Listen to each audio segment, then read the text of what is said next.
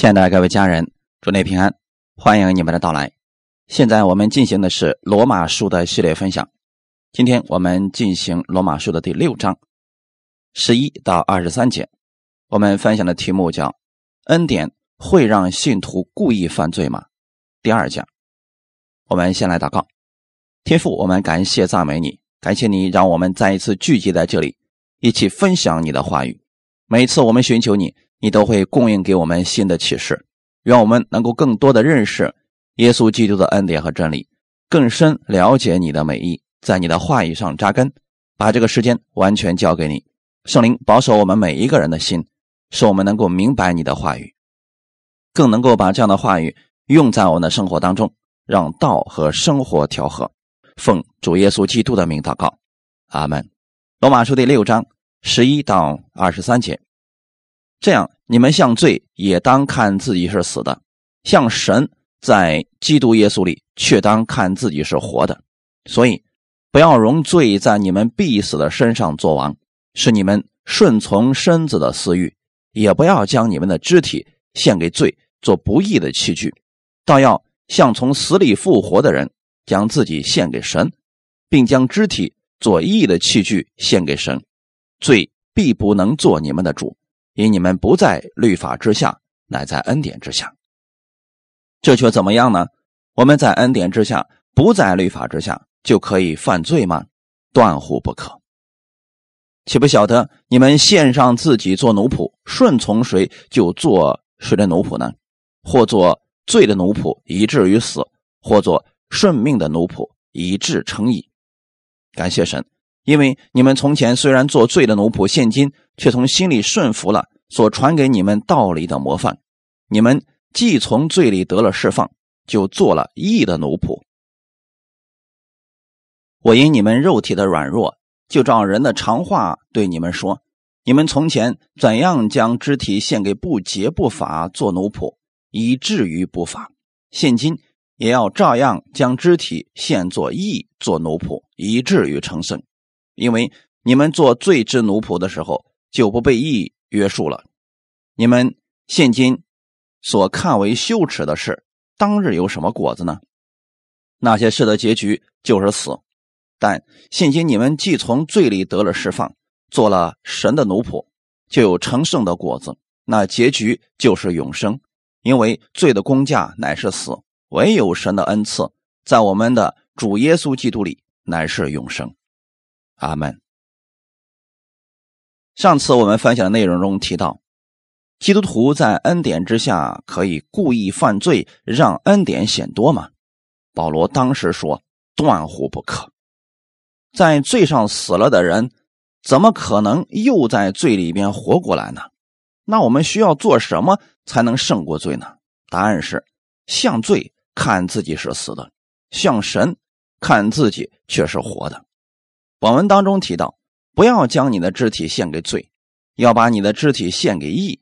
信徒必须向罪看自己是死的。一个人真正相信耶稣基督以后，旧的生命已经与基督同死了。神接纳了他的信，并且看他已经在基督里面死去了。既然是死人，就不能犯罪了，因为已经脱离了罪。现在活着的是一个新人。死了的人不能够呼吸，不能够行动，不能够说话，也不能犯罪了。无论这个人生前犯了多么大的罪，只要他死了，一切罪过都已经还清了。神用死使人脱离罪和罪的权势，借着耶稣的死，我们都已经从罪中脱离出来了。在基督里面，我们要看自己是一个新造的人，并且。要在心里面接受这个真理，实际上是正确的相信，才能够正确的生活。如果领受错了，活出来就是错的。在基督里面，我们是新造的人。这个真理不是靠自己的智慧、自己的思想说服自己来相信，因为本身就是一个事实。在属灵上，我们的旧人已经死了，你已经与基督同死同复活了。现在。你披着基督的衣袍，有基督的形象和样式。当我们接受主耶稣为救主的时候，圣灵住在我们心里，就代表我们已经得救了，罪的问题已经解决了。因为圣灵是圣洁的灵，当你里面的罪没有被解决的时候，圣灵不可能住在里面的。因此，我们向神要看自己是活的，是与基督同复活，已经拥有了基督的生命，用这样的生命来服侍神，来服侍人。作为基督徒，接受基督在我们心里面活着的事实，无论在哪里，无论做的是什么，我们是向神活着。为基督而活。有人说：“我看不惯我的老板，他总是逼我做我不愿意做的事情。”你不是向着你老板活着，你是向主活着，不是在服侍你的老板，你是借着这个事情在服侍神。因此，要转换你的思维方式，你只是在服侍神。当你甘心乐意服侍时，这样就有赏赐了。信徒的生命里面是在基督里，当。人明白了基督的大能在他里面的时候，才能够在生活当中活得不再一样。当你的老板劈头盖脸骂你的时候，你说：“主啊，我向你活着，你加给我力量和智慧，胜过目前的环境。你所受的这一切，我们的主会安慰你，引导你走一路。但如果你把主耶稣推开，看生活中的问题和缺乏，你就会觉得很委屈，越想越会生气。”这样会影响自己的心情，也会影响自己的身体健康。我们一定要记得，我们是为基督而活，是在生活中服侍神。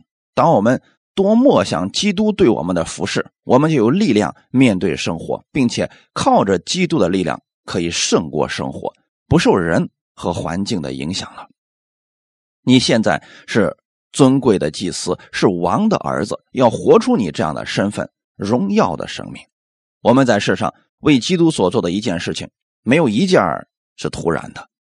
尽管你受苦了，但神会赐下安慰给你，纪念你的付出，并且给你丰盛的赏赐。时候到了，神会把你举起，让你进入更丰盛的生命当中。目前的环境就看不到了。十二节说：“不要容罪在你必死的身上作王，使你们顺从身子的私欲。”有些信徒允许罪在身上作王，结果让自己受损失、受折磨。其实，我们可以拒绝这些不符合神话语的东西进入我们里面。当别人给我们倒垃圾的时候，我们要学会学会拒绝这些负面的信息。我们的心灵不该让这些东西所污染，特别是在我们自己没有能力处理这些问题的时候，最好的方法就是远离纷争，专注于基督的话语。圣经上让我们做的，我们就去做；神不让我们做的，我们远离即可。不能让我们顺从私欲而行。举现实当中的例子来说，有很多教会说疾病是从神来的，因为信徒不听话、不顺从，神用疾病来管教他们。如果人接受了这样错误的信息，就会有定罪在心里产生。一旦不好的事情发生了，人们会禁不住问。是不是我犯罪得罪神了？所以这是神给我的管教吗？如果人每天都在想这样的事情，实际上就是允许罪在身上作王。然后当事情发生的时候，你会说：“主啊，我早就知道你是公义的神，你不会轻易放过我的。”其实一开始就错了，从领受了错误的信息开始，到后来怀疑神、误解神，导致了各样不好的事情不断的发生。其实。只要正确的认识神，这些问题会消失的。当我们接受主耶稣以后，是耶稣基督的义在我们身上作王，罪没有资格在我们身上作王。不好的意念出现或者疾病发生以后，要立刻奉主耶稣的名，命令这些不好的东西从我身上离开，不要去思想罪，别看这些负面的，让你恐惧的消息，多关注神的话语。多默想基督的话语，就可以有平安喜乐充满了。因为人若思想罪，就越被罪所抓住。信徒要常常远离罪的思维，因为这些是来自世界、来自魔鬼。不要让罪来支配你的生活，不要每天都想着今天犯了什么罪，总是把你的焦点放在罪上，才会让人不断的犯罪。抵挡罪的方法，就是不去思想这些过犯，而要多默想耶稣基督的恩典。他已经胜过了世界，所以胜过罪，就是当我们不断去默想基督的爱、基督的权柄时，这些魔鬼的工作就不起作用了。这里面提到了私欲的事情，说不要容罪在你们必死的身上作王，使你们顺从身子的私欲。这又是什么呢？私欲是指很强烈的渴望。人人都知道贪欲是怎么样的。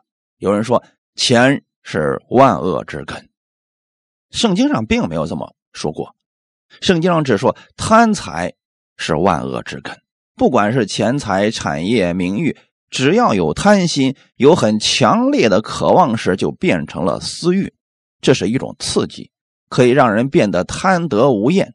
不要让你的眼目放在这个事情上，放在罪上，会让你产生贪欲，支配你的思想，最终。会影响人的言语和行为。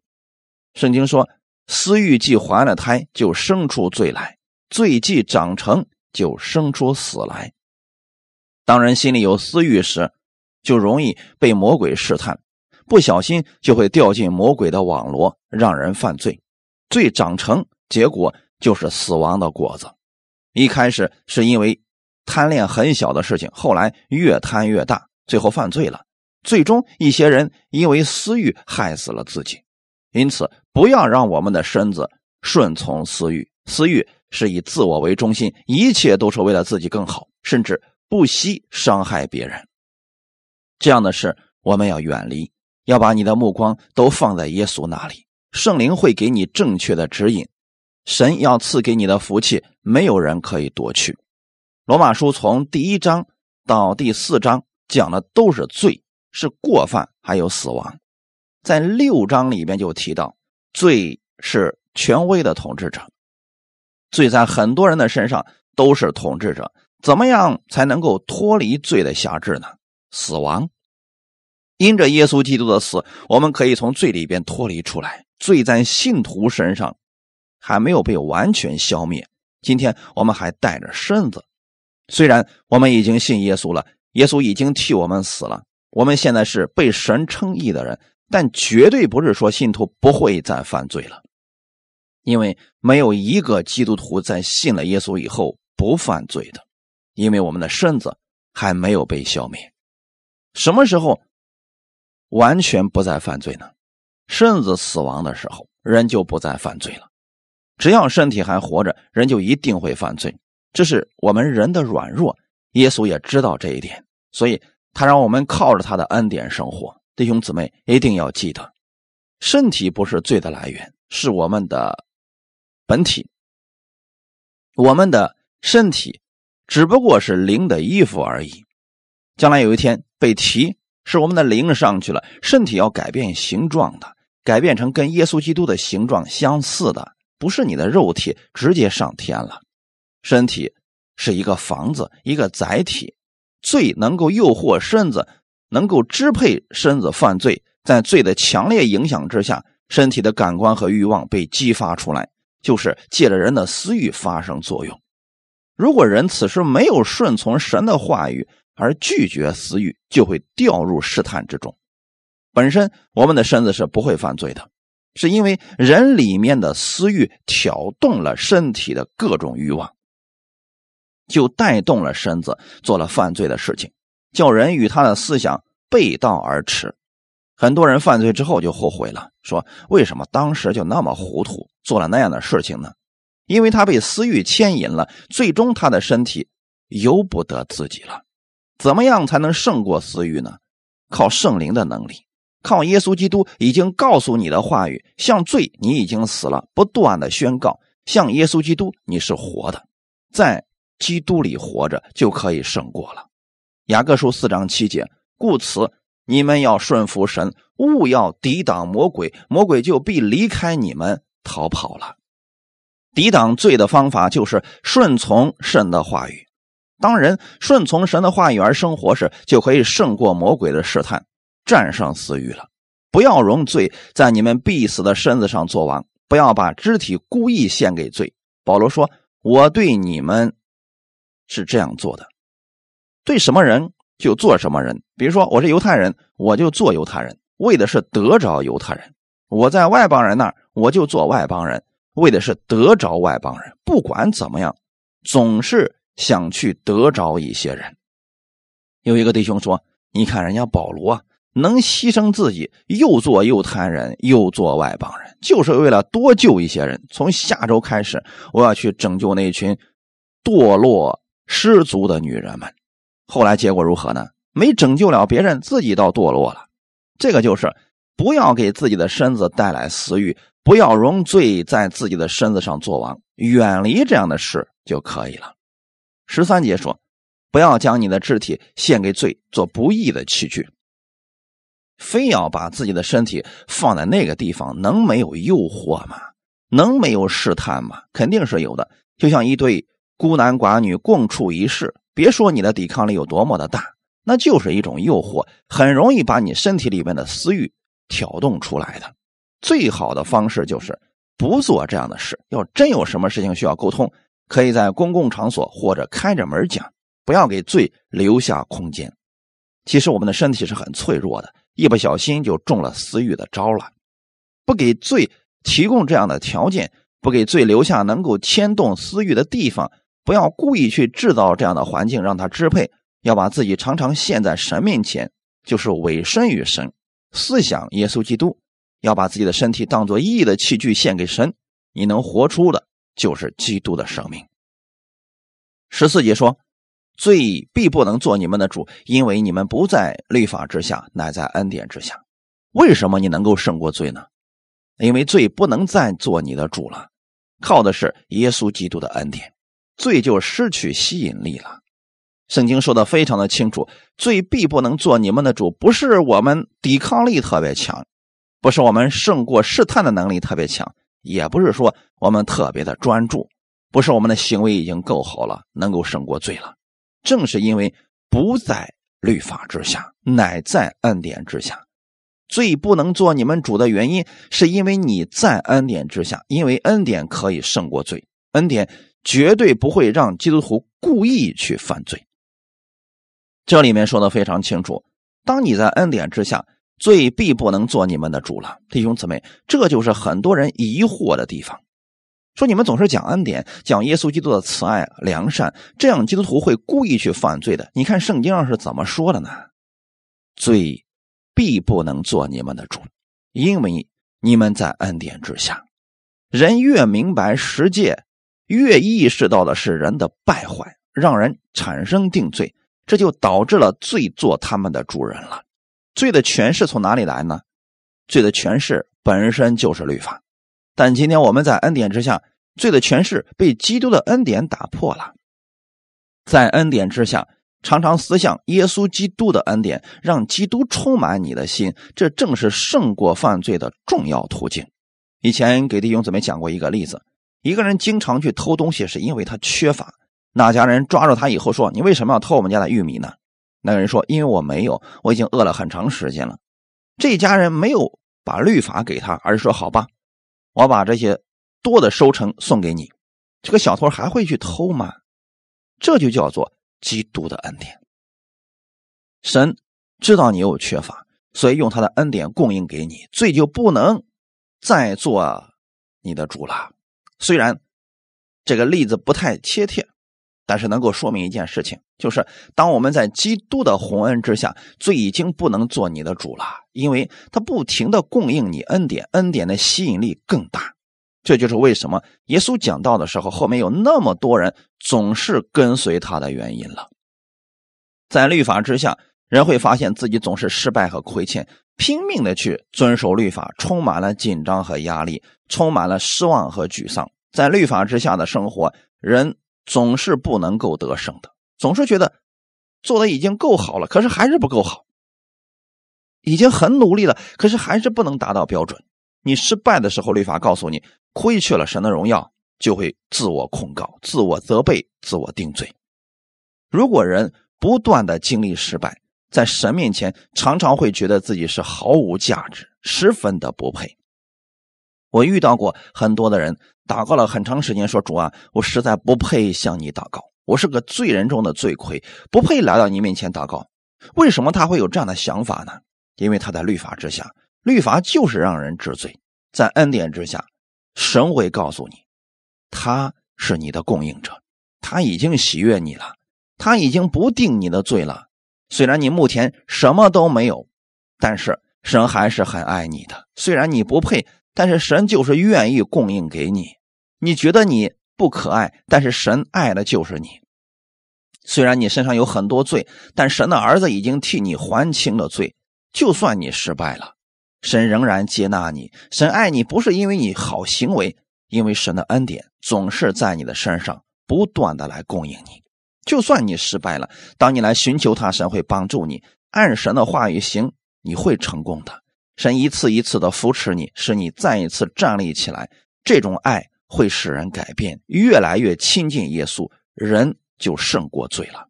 弟兄姊妹，所以当你接受耶稣的时候，基督的义就在你身上，神的爱就在你身上。你在恩典里边，儿子的地位是永远的。你只需要做什么呢？持守基督的话语，相信你与基督已经紧紧相连，罪就没有吸引力了。人之所以犯罪，是因为将他的肢体献给罪，做了不义的器具。想要胜过罪，不再犯罪，最好的方式就是悔改，转过你的头，回到耶稣基督面前，领受从他而来的恩典和供应。这就是胜过罪的方法，而不是。盯着你过去所犯的罪一遍一遍的承认，那只会让你继续犯罪。最好的方式，转过头，把目光放在耶稣身上，默想他的慈爱、他的关怀，你就能胜过了。感谢主，我们就是这样与神建立奇妙的关系，享受他的恩典。而你这样去思想，恰恰就能够把你的肢体不献给罪，而把你的肢体献给义、献给神了。罪之所以不能做你的主，是因为你把自己在恩典当中了，在恩典之中，你的目光总是放在耶稣身上，他就是你的生命，他就是你的道路，他就是你的真理，能够解决你生命的问题，也只有他能帮助你脱离罪，并且在基督里有丰盛的祝福。当你不断的转向神，这就是悔改。悔改原文的意思就是转向神。我们每一天都需要悔改，就是在每一件事情上转向神，转向耶稣基督。这样做的时候，就是脱离了罪，以及罪给你带来的羞辱败坏，你就不愿意去犯罪了。每天享受神的爱和恩典的时间都不够呢。我们的主是一位切合实际的主。十五节说：“罪必不能做你们的主，是因为。”你们在恩典之下，不在律法之下，这却怎么样呢？我们在恩典之下，不在律法之下，就可以犯罪吗？断乎不可。又一次回到了上次所讲的内容当中了。保罗怕我们听不懂，又一次重复了一下，说：就算你在恩典之下，可以犯罪吗？当然不可以了。十六节说：岂不晓得我们献上自己做奴仆，顺从谁就做谁的奴仆吗？或做罪的奴仆，以至于死；或做顺命的奴仆，以致成义。意思就是，就算你已经信了耶稣了，你还有选择的自由，让私欲来辖制你，还是让耶稣基督的圣灵来管理你？把身体献给谁就顺从谁，就是谁的奴仆。我们已经成了基督徒了，心里还有贪婪的时候，就是把身体献给了贪婪，这就是罪的奴仆了。这会把人带入到死亡当中，以至于死。在原文当中的意思就是。进入到了死亡当中，不是说你的灵会死掉就不得救了。意思是在生活当中，你可能一步一步掉入别人的陷阱，或者一不小心献上了自己的生命。意思很简单，你把自己献给谁，就是谁的奴仆，或做顺命的奴仆。顺命是谁啊？顺命是耶稣基督，耶稣基督能够胜过罪，所以你还愿意把自己的生命献给不义的？最终的结果可能就是失去生命了。举一个现实当中的例子：假如已经信主了，从悬崖上跳下去，会不会死掉呢？有人说：“我不信，神一定会派天使从下面拖着我的。”这样做是把自己的身体陷在试探中，你跳下去必死无疑，因为你做了罪的奴仆。魔鬼告诉你：“跳吧，没事神会接住你的。”你要有信心，要有巨大的信心。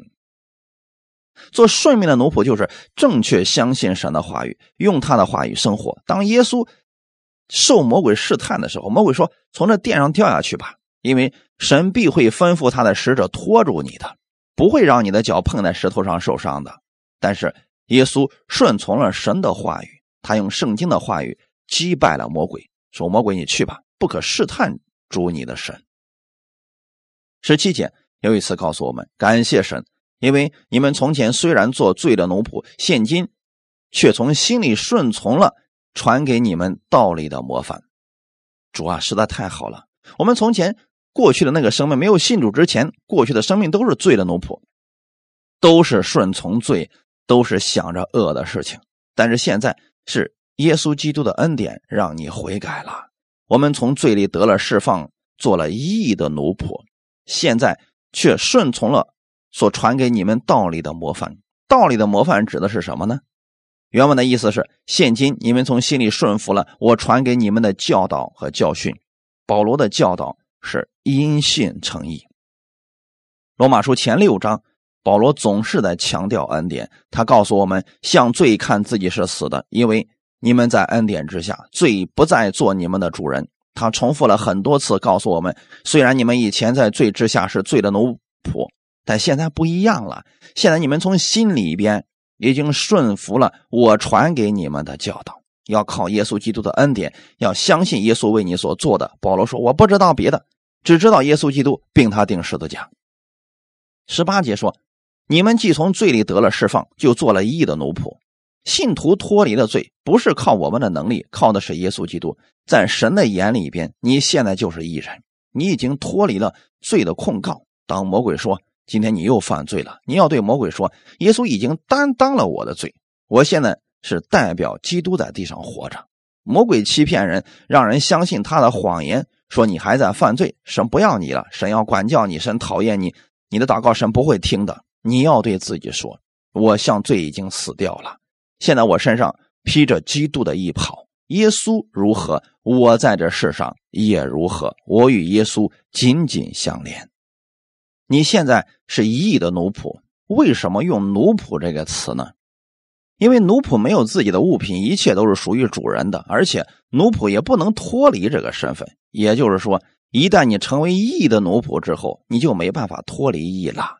一旦从罪里得了释放之后，成为了义的奴仆，你就不会再失去义了。你是义的奴仆。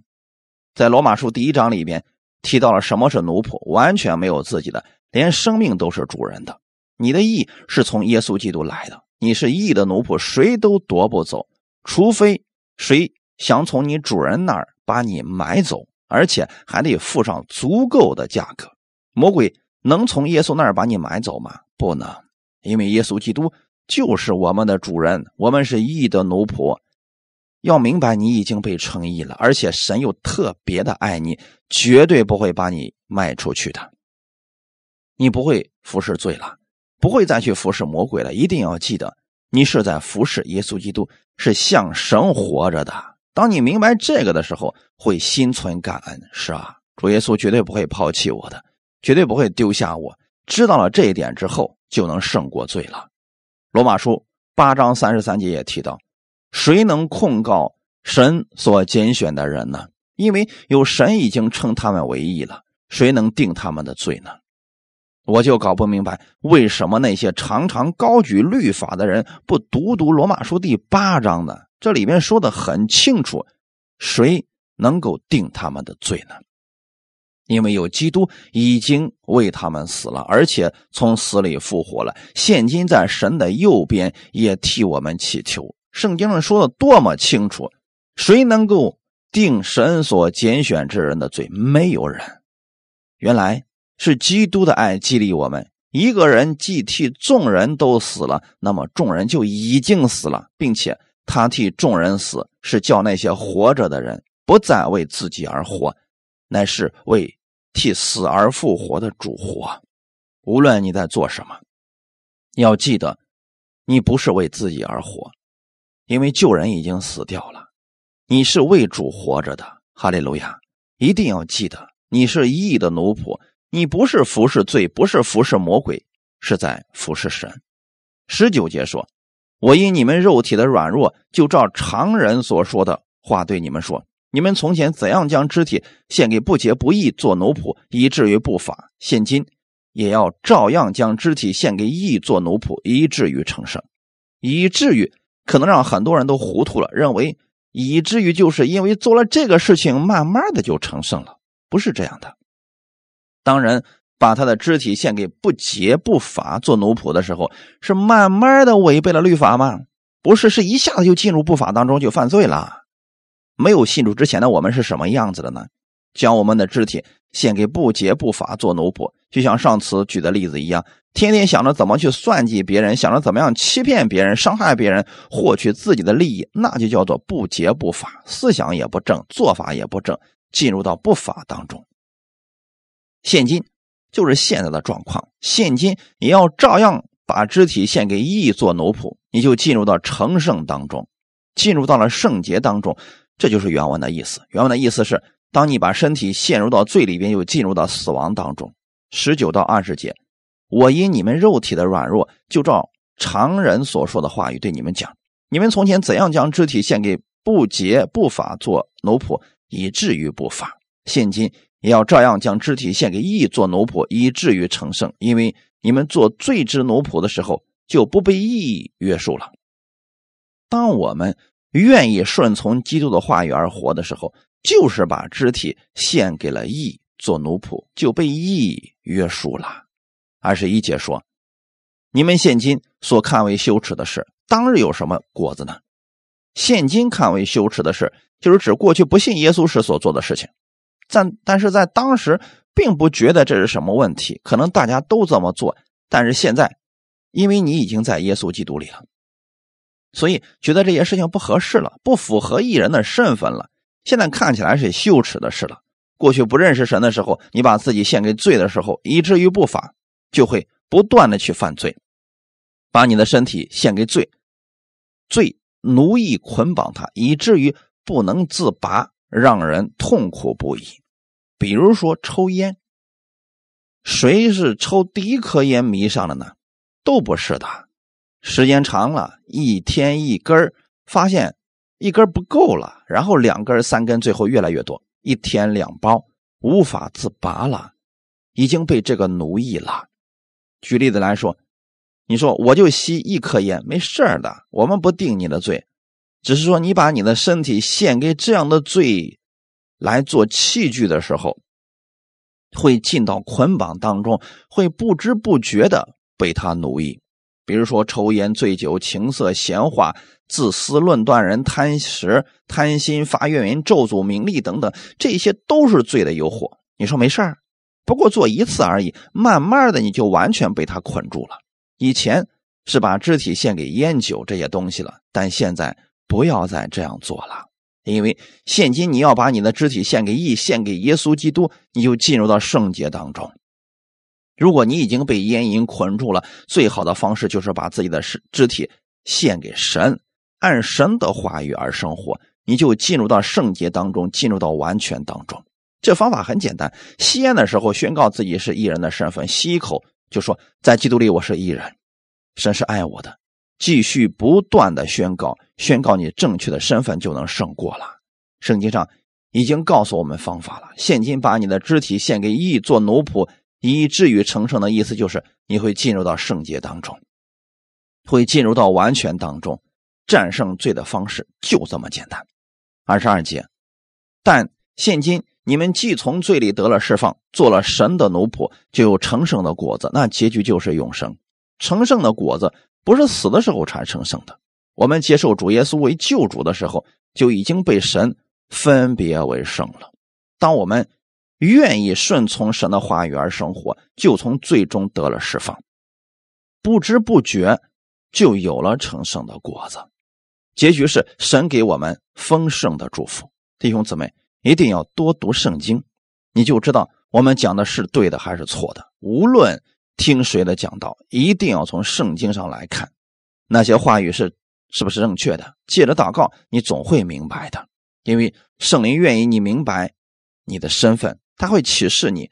读圣经一下子就明白了，你已经做神的奴仆，从罪里边得着了释放，现在只要愿意按神的话语生活，就可以有圣洁的果子。